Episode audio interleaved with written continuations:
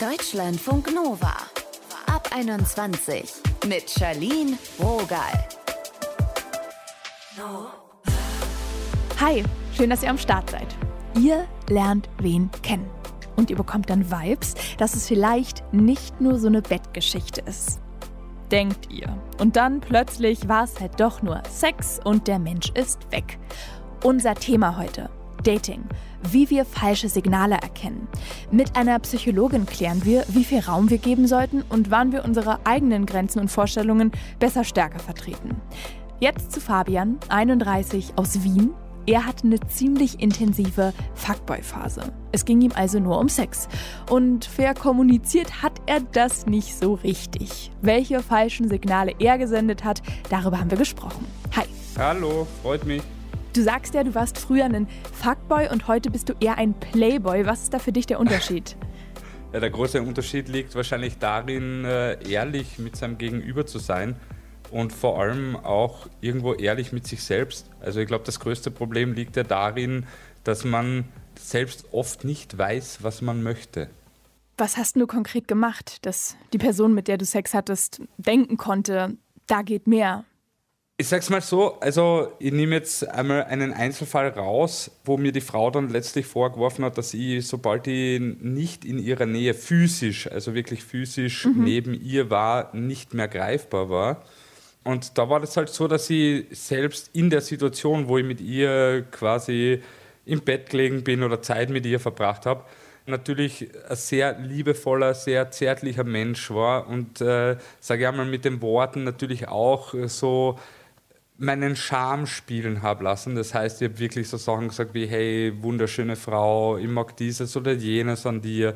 Und äh, habe mich eigentlich selbst quasi so verhalten, als wäre es irgendwo eine Beziehung, obwohl es keine war. Und dadurch halt natürlich dem Gegenüber suggeriert, dass ich irgendwo mehr Interesse hätte oder verliebt sein könnte. Und hast du das irgendwie bewusst gemacht, dass du in dem Moment schon gemerkt hast, eigentlich will ich gerade nur schmeicheln, aber so richtig meine ich es nicht so? Das Lustige ist, mir ist das in der Situation nie bewusst gewesen, was sie damit eigentlich suggerieren. Natürlich ist das in einem jungen Alter auch oft so unreflektiertes Handeln keine Seltenheit. Das Problem war, dass ich meist dann so nach zwei, drei, vier Wochen draufgekommen bin, so, uh, scheiße, ich bin da jetzt wo reingerutscht, wo ich eigentlich überhaupt nicht rein wollte. Mhm. Und das war dann auch meistens der Moment des Bruchs, also wo ich dann wirklich von einem auf den anderen Moment gesagt habe, hey, lass uns das abbrechen, mir wird es zu close. Eigentlich auch den Menschen gar nicht die Chance gegeben habe, wirklich diese Position, die ich dem Gegenüber suggeriert habe, einnehmen zu können. Hast du auch manchmal gemerkt, ah, die Person will jetzt eigentlich mehr von mir, aber ich stelle mich so ein bisschen blind und taub. In der Tat habe ich auch das gemacht. Also mir war schon bei zwei Frauengeschichten war ich schon so, dass ich gemerkt habe, das Gegenüber würde gerne einen Schritt weitergehen und ich habe diesen Moment äh, rausgezögert. Wenn es darum gegangen ist, führen wir eine Beziehung oder was, was habe ich immer gesagt, so, mm, ich bin mir noch nicht sicher oder ich bin gerade erst frisch getrennt, lass uns damit noch warten oder irgendwelche Ausflüchte gesucht. Möchte es aber zeitlich eingrenzen, so im Alter von 22, 23, 24 hm. gewesen, wo du noch nicht wirklich weißt, dass Ehrlichkeit prinzipiell eigentlich immer besser ankommt letztlich. Da war ich halt noch in der Denkweise, dass ja, ich das nur so kriege, die Nähe so bekomme, indem ich quasi immer dieses Türchen offen halt, dass eine Beziehung daraus werden könnte. Und hattest du da irgendwie ein schlechtes Gewissen oder war auch das dir nicht so richtig bewusst? Nachträglich ja, muss ich gestehen. Aber damals, muss ich ehrlich sagen, war das so eine Phase in meinem Leben, da habe ich mich wirklich frisch getrennt nach einer sehr langen Beziehung. Und für mich war damals der Grund, warum die Beziehung in die Brüche gegangen ist, nicht ganz schlüssig. Ich habe mich halt irgendwie betrogen gefühlt damals und habe dadurch irgendwie auch so den Drive bekommen, dass ich mir gedacht habe, okay, wenn Frauen, ich sag's einmal so grob, hm. wenn Frauen auf mich scheißen, dann scheiße ich zurück. Ja, es ist ja. hart, aber, aber ehrlich. Retrospektiv ist ja leicht darüber zu reden. Also wenn ich jetzt noch immer so wäre, würde ich wahrscheinlich nicht so locker eingestehen können, dass, hm. dass es halt wirklich arschlochmäßiges Verhalten war. Ja, du sagst ja, du warst früher ein Arschloch. Hast du jetzt manchmal beim Dating noch Momente, wo du denkst, na, das war nicht der feinste Move? Ich bin mittlerweile überehrlich. Das schockt auch Frauen zum Teil. Also es verwirrt sie auch. Es ist relativ lustig. Zuletzt quasi Dating-Situation, wo mir dann gesagt worden ist, auf der einen Seite fühlt sie sich irrsinnig safe damit, dass sie immer offen ausspricht, was sie mir denkt. Aber andererseits hat sie wieder die Sorge, dass das ja wiederum eine Masche sein könnte.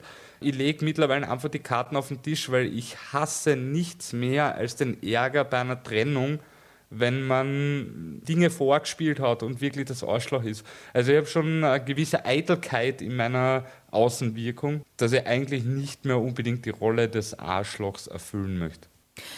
Und kannst du mal ein Beispiel nennen für deine radikale Ehrlichkeit? Ich habe in einem Club, ist jetzt auch schon eine Zeit her, aber das war radikal ehrlich, ein Mädel bei der Garderobe kennengelernt. Sie hat sich mit einer Freundin von mir unterhalten und ich habe halt direkt gesagt, ich würde gerne mit ihr rumschmusen, woraufhin sie das zuerst abgelehnt hat. Und dann eine Minute später ist sie doch draufgekommen, dass sie mit mir rumschmusen möchte.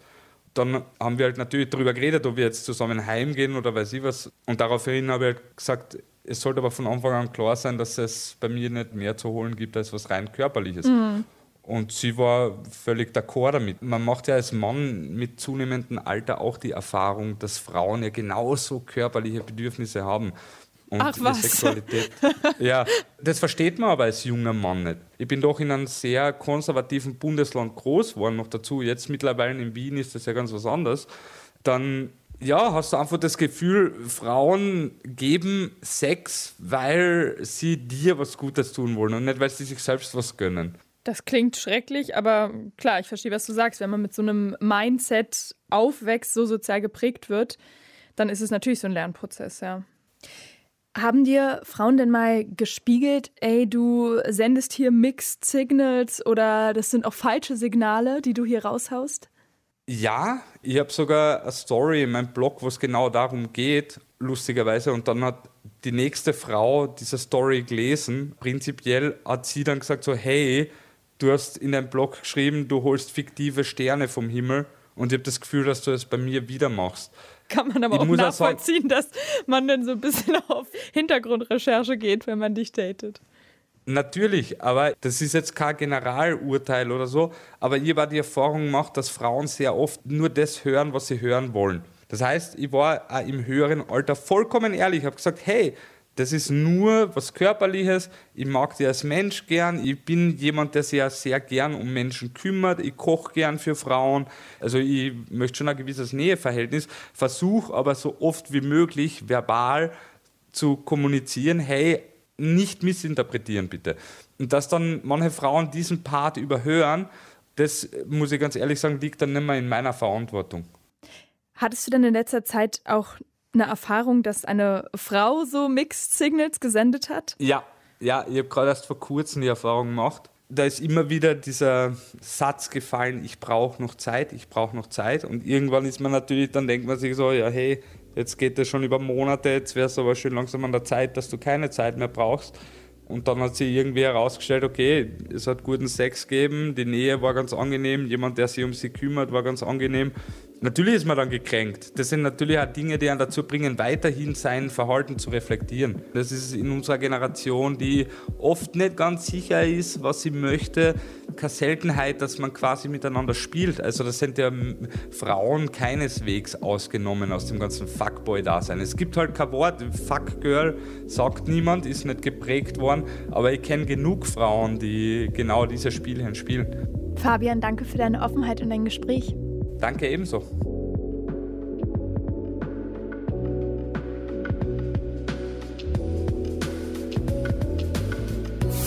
Deutschlandfunk Nova. Fail Dating Bingo. Da können wir wahrscheinlich einige Kästchen abchecken. Euer Date antwortet tagelang nicht auf eure Nachricht. Und wenn ihr euch dann seht, dann gibt er oder sie euch das Gefühl, es gibt nichts Schöneres, als miteinander Zeit zu verbringen. Das ist ein klassischer Fall von Mixed Signals. Wie ihr Signale beim Dating richtig deutet, darüber habe ich gesprochen mit Lisa Fischbach. Sie ist Psychologin und Forschungsleiterin bei Elitepartner. Hi Lisa. Hallo. Du arbeitest ja auch als Single-Beraterin. Was hörst du da? Welches Verhalten wird denn besonders häufig missverstanden?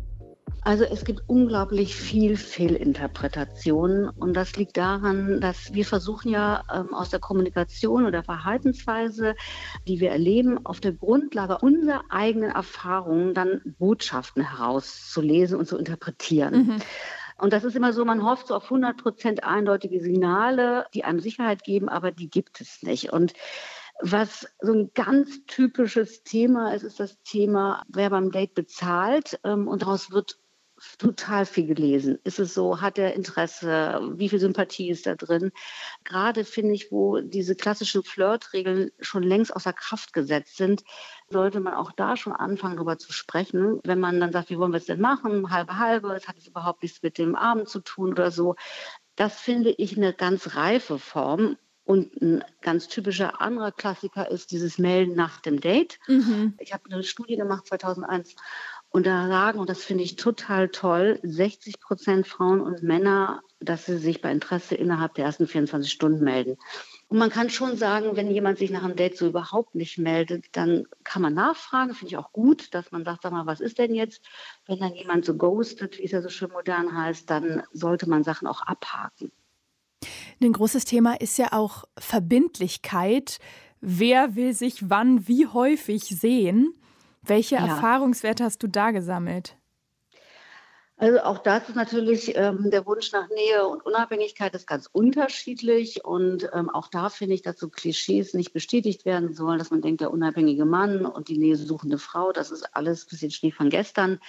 Man sollte sich gut aufeinander einstellen und versuchen, nicht mit seinem Wunsch den anderen zu überstürzen. Wenn ich das Gefühl habe, ich bin total verliebt und könnte das Gegenüber jetzt ständig sehen, der andere möchte aber in seinem Leben ein bisschen festhalten, dann heißt das nicht, der ist nicht verliebt aber der andere ist anders. Das finde ich total wichtig, dass man das immer im Kopf behält. Bis zu welchem Grad sollte das vielleicht auch drin sein, dass nicht immer alles sofort klar ist oder dass manche Dinge auch erstmal nicht angesprochen werden? Ja, das ist das, was ich denke, dass gerade Verliebtheit so einen Raum braucht, sich zu entwickeln.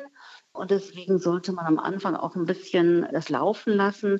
Dennoch sollte sich jeder immer fragen, wie weit er sich selber öffnet und einlässt und sich dabei wohlfühlt. Das Beziehungsgespräch kann der Leichtigkeit manchmal die Romantik nehmen. Und mhm. dennoch kann man sich fragen, wer man füreinander ist, ob Sex exklusiv ist, ob man noch parallel datet. Ich finde, darauf hat man auch ein Recht. Das ist legitim zu sagen, sag mal, wir sind jetzt hier schon so eng, wie läuft das denn bei uns? Aber das sollte man. Man sollte wirklich für sich sich treu bleiben. Also nicht in so einer Hoffnung leben, naja, das wird schon was. Man merkt aber, der andere irgendwie tut so auch verbindlich, ist es aber nicht. Das vergiftet meistens die Atmosphäre. Sich also so ein bisschen vortasten, wenn man merkt, irgendwas ist da los und dann eher sagen, ja, wie sieht es eigentlich aus? Datest du eigentlich noch andere? Meinst genau. du so? Ja, genau. Also für mich ist die goldene Regel, man sollte sich dabei wohlfühlen. Man sollte nicht in so einer Hoffnung nur leben und sich dann zurückhalten, weil man denkt, naja, man verprellt den anderen, wenn man jetzt was fragt. Ich finde, wenn wirklich da Substanz dran ist, dann sollte man das auch ansprechen dürfen. Also das ist nicht gleich so mit den Trauringen in der Hand wieder stehen und sagen, so hier lass mal Schlüssel austauschen, aber man darf schon mal sagen, sag mal, wie steht es gerade um uns? Also Fairness ist für mich beim Daten so, so etwas, was total modern wieder werden sollte. Mhm.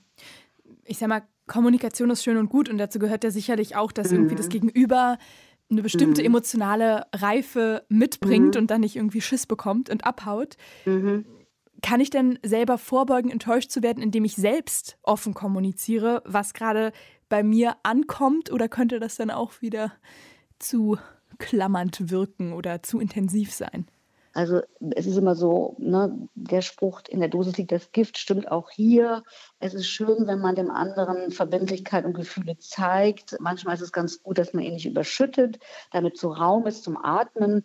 Aber es ist auf jeden Fall gut, wenn man Gefühl zeigt, weil es ist so, wenn zwei sich sehr zurückhalten, dann ist das auch, dass man denkt, naja, gut, was wird denn da aus uns? Was, ich ich habe das Gefühl, irgendwie wir beide äh, zeigen gar nichts von uns. Wenn miteinander belastbar ist, also wenn man das Gefühl hat, da ist wirklich was dran, dann kann man sich auch mehr trauen, als man denkt. Würdest du dann eher sagen, lieber noch mal zwei Nächte drüber schlafen und dann was ansprechen oder eher frühzeitig streuen, dass man nicht ganz so zufrieden ist, wie das läuft? Also ich finde, man kann gut eine Nacht drüber schlafen und etwas Abstand haben, das nochmal auf sich wirken lassen, also impulsiv rauszuplatzen. Aber es ist ganz gut, wenn man mal zwischendurch sich reflektiert und beobachtet, wie läuft das denn? Ist das so ein komisches Muster? Ich muss immer nach den Dates fragen. Der andere antwortet immer kürzer. Ich habe so das Gefühl, ich werde nicht satt dann ist das häufig ein Indikator, dass was nicht stimmt. Und ich finde, das sollte man ansprechen. Man gibt dem anderen die Chance, Missverständnisse aufzulösen. Man interpretiert ja immer auf seiner Grundlage seine eigenen Wissen und Erfahrungen. Aber ich finde, das ist auf jeden Fall eine total gute Regel und Strategie. Es ist aber auch kompliziert. Lisa Fischbach, vielen Dank. das ist es ohne Frage. Im Podcast ging es hier heute ums Dating und in unserem Quiz jetzt geht es um unnützes Wissen. Welche dieser Aussagen stimmt denn nicht?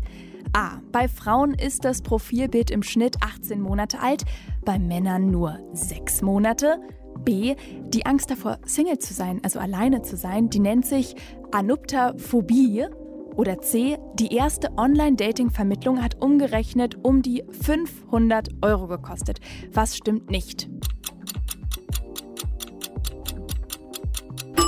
Die Zeit ist rum. Wenn ihr euch für C entschieden habt, dann hattet ihr recht. Der erste Online-Dating-Rechner wurde 1964 erfunden. 100 Fragen sollten Vermittlungswillige da ausfüllen und die Antworten, die wurden auf Lochkarten übertragen. Und am Ende hat das Ding fünf Partnervorschläge ausgespuckt. Für Frauen auf blauen und für Männer auf rosa Karten. Eine heteronormative Kiste also. Alles hat 5 Euro umgerechnet gekostet. Mein Name ist Charlene Rogal. Tschüss und bis bald.